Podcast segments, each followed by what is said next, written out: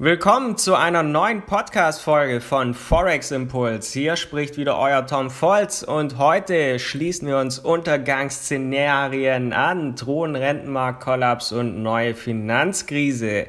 Ja, das nehmen wir heute unter die Lupe und zwar kommt diese Frage von Thomas Mayer, ehemaliger Chefvolkswirt der Deutschen Bank. Und das möchte ich mit euch ein bisschen beleuchten. Was steckt dahinter? Steuern wir wirklich auf eine Katastrophe zu? Das schauen wir heute uns gemeinsam an. Spannendes Thema, also bleib unbedingt dran.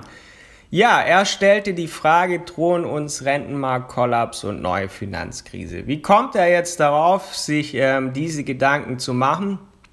Kommt daraus, dass die hohe Inflation in den vergangenen Wochen und Monaten eben zu einem starken Verkauf von festverzinsten Wertpapieren geführt hat was sich zum einen in sinkenden Kursen zeigt, aber zum anderen in steigende Renditen, zum Beispiel bei Staatsanleihen, was für viele Staaten zum Problem werden könnte.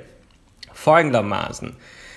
Gleichbedeutend mit den sinkenden Kursen bei Anleihen sind es steigende Renditen, was wiederum bedeutet, dass sich die Anleihenschuldner höhere Zinsen bieten müssen, wenn sie neue Schuldscheine an den Mann bringen wollen. Und die Rendite bei zehnjährigen deutschen Staatsanleihen ist zum Beispiel von minus 0,18 Prozent noch zum Jahresende 2021 eben auf inzwischen über 0,64 Prozent gestiegen.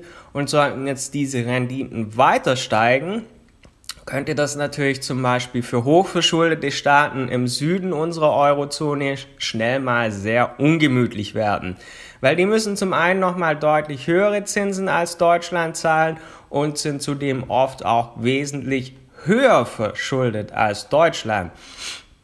Und Thomas Mayer, ehemaliger Chefsvolkswirt der Deutschen Bank, der sieht eben hier ein großes Problem.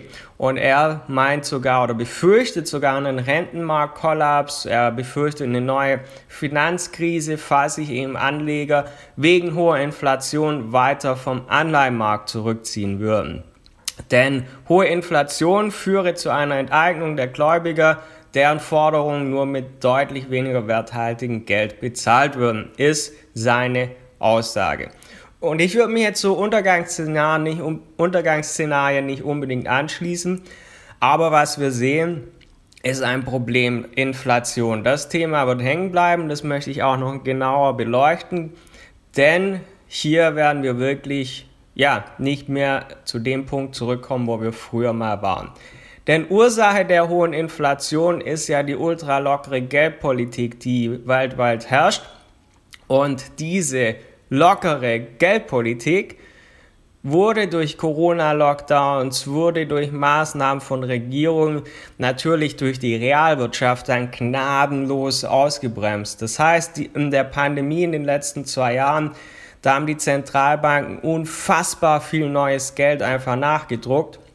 Und auch das Thema haben wir schon in einer anderen Podcast-Folge behandelt, was Fiat-Geld eigentlich ist, wo Staaten einfach ähm, ja, unbegrenzt Geld quasi nachdrucken können. Und das wurde natürlich exzessiv in den letzten Jahren genutzt und führt jetzt zu mehrerlei Problemen, die eigentlich aber auch vorhersehbar waren. Also wir haben jetzt viel neues Geld. Wir hatten Lockdowns, wo einfach Geld ja, zum Fenster rausgeworfen wurde und so entstand ein Geldüberhang, der bei Wiederöffnung der Wirtschaft dann die Nachfrage übers Angebot hob. Und weiter angefeuert wird natürlich unsere derzeitige, Inflation noch zusätzlich durch knappe Rohstoffe infolge des Ukraine-Krieges. Ähm, wir haben Lieferketten, die nicht mehr richtig funktionieren und wir haben so ein Stück weit eine Deglobalisierung. Und dann haben wir noch zusätzlich, dass sich die Generation Babyboomer in den Ruhestand ja langsam einfindet. Und das heißt, wir haben weniger qualifizierte Arbeitskräfte zur Verfügung.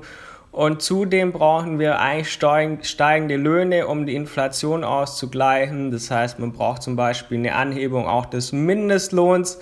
Also Preis-Lohn, Preisspirale dreht sich immer weiter. Und jetzt ist es so, Früher, 70er, 80er Jahre, gab es ja auch schon zum Beispiel große Inflation. Ja? Vor 40 Jahren hatten wir es auch schon in Folge des ersten Golfkrieges, dass eine große Inflation Anfang der 80er Jahre war. Aber da war das alles kein Problem. Die Notenbanken haben einfach die Zinsen richtig angezogen und dann ist das Thema so wieder ein bisschen so ins Lot gekommen. Und mit Zinserhöhungen konnte man das immer sehr gut früher ausgleichen. Jetzt haben sie aber die Notenbanken, die Zentralbanken alle in eine Lage manövriert, wo sie das nicht mehr machen können.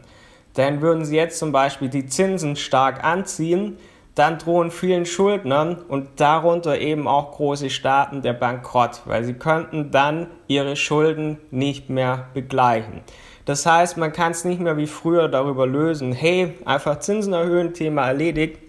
Das geht nicht mehr, weil sonst ist der ein oder andere Staat einfach pleite.